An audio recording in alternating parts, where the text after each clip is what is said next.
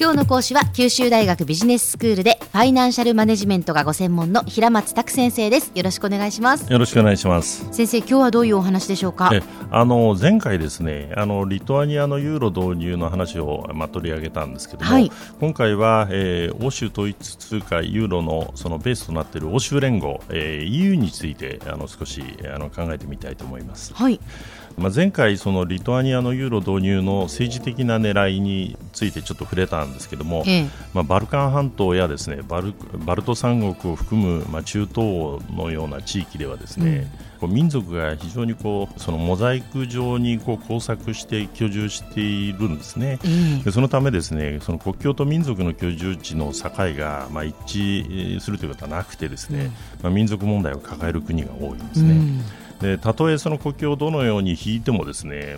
必ずその少数民族居住地が残ってですねでその中にさらにその少数民族居住地が残ると。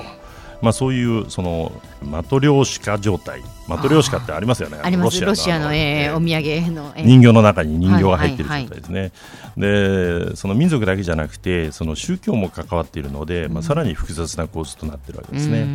でその結果古来戦争の発火点となってきたということなんですね、えー、でその EU にはですねこうした状況でもですね国の機能を補完して、まあ、国境をまたがって緩やかに統治すると、まあ、こういう役割も、まあ、実は期待されているんですね。で国内がその分裂の危機に瀕している、まあ、ウクライナ紛争をめぐっても、まあ、実は EU のこうした機能がまあ発揮されることがまあ理想なんですけども、はい、まあ、現実はそういうふうには簡単には言ってないですね。でその第一の理由はですね、えー、EU が西欧諸国の経済的、政治的統合を目的として始まったということがあってですね、ええ、冷戦期には西側諸国の主要メンバーとして、まあ、ソ連を中核とするその社会主義陣営に対抗するという、まあ、そういう側面を持っていたことがあるんですね。うん、でベルリンの壁崩壊以降はですね、まあ、東西ドイツの併合であるとか、えー、中東諸国、まあ、あのポーランドであるとか、えー、中古ハンガリー等ですね。それからそのヨーロッパの、えー、火薬庫と言われるそのバルカン諸国の加盟も、まあ、あの受け入れてくるなどですね東側への拡大によって、まあ、そうした要請にもまあ対応してきた部分はあるんですけども、えー、まあ、ロシアを加盟することまでは全く想定されてないんですね。で EU とロシアというこう二大勢力がこう併存する体制の中ではですね、まあ、両者に挟まれた地域ではその民族、宗教、文化等による、まあ、綱引きがどうしても生じてですね、はい、まあ、国家による枠組みがこう脅威にさらされると、まあ、いうことになりがちなんですね。えー、2番目の理由としては、えーまあ、欧州がその経済危機の尾を引いているということがあるんだろうと思うんですね。あの南欧諸国を中心とするその経済停滞がまあ長引いているということがあってで EU 加盟国の中ではユーロ離脱であるとか EU 離脱を主張するような、まあ、極右政党、極左政党があの最近勢力を増しているんですね。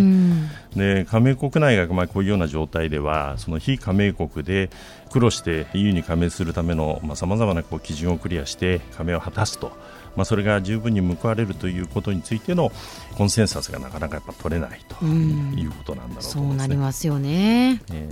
ー、でもう一つ別の角度からちょっとその EU について見てみますと、はい、えー、まあその一つの欧州ということをまあ理想とするその EU の歴史はですね、統合の進化と拡大の歴史ともまあ言えるんですけれども、まあ、進化というのはその深まるということですね。あなるほど、えー、進むではなくて深まるの方ですね。すね。えー、地域的に拡大するということと、要するにその統合ということが、まあ、さらにこう深く進むということですね。うんうんうんでユーロの導入された1999年時点では、えー、15カ国であった、まあ、EU 加盟国は現在は28カ国と、まあ、2倍近くに達したんですね、はい、でそういう点ではその拡大の面では、まあ、相応の成果が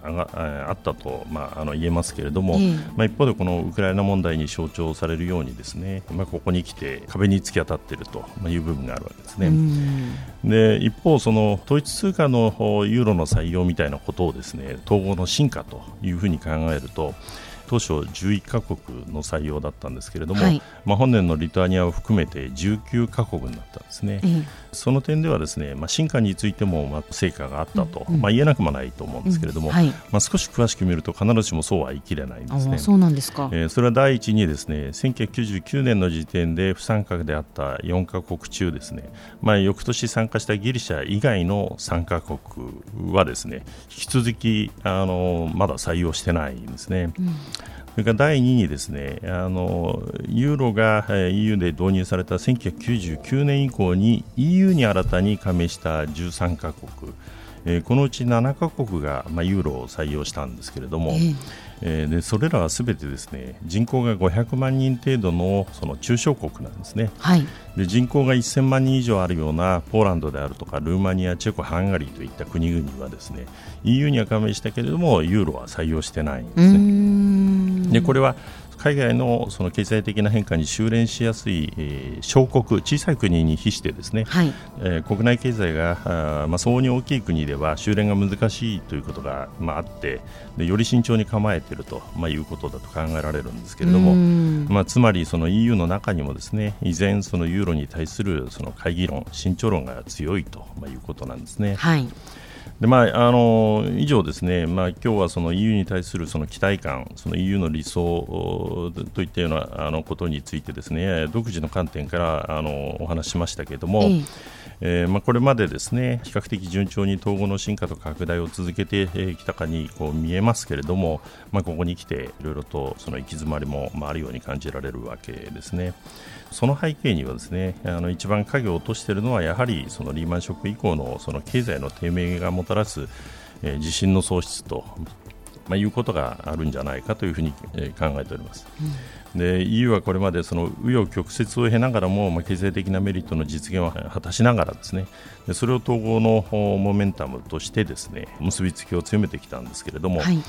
えー、まあ、欧州の統合は、まあ、遠大な構想であり一朝一夕にはいかないと、まあ、足元からですね固めていくことが、まあ、あの重要なんだろうということだろうと思います。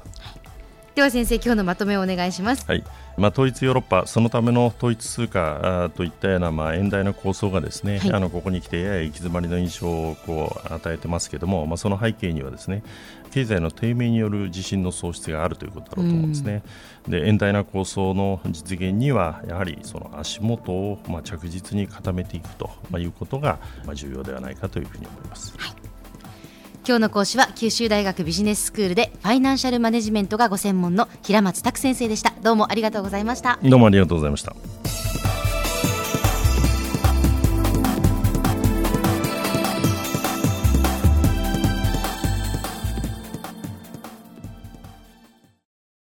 続々ぐいぐいメラメラつながる。ゾワゾワハラハラメキメキつながるズキズキ。モワモワほかほか。つながる。キリキリ。ザワザワキュンキュン。ガンガン。ワクワク。うずうず。ドキドキ。ルンルンバクバク。九州人のいろんな気持ちつなげます。九州から輝こう。キラキラつながる。 QTnet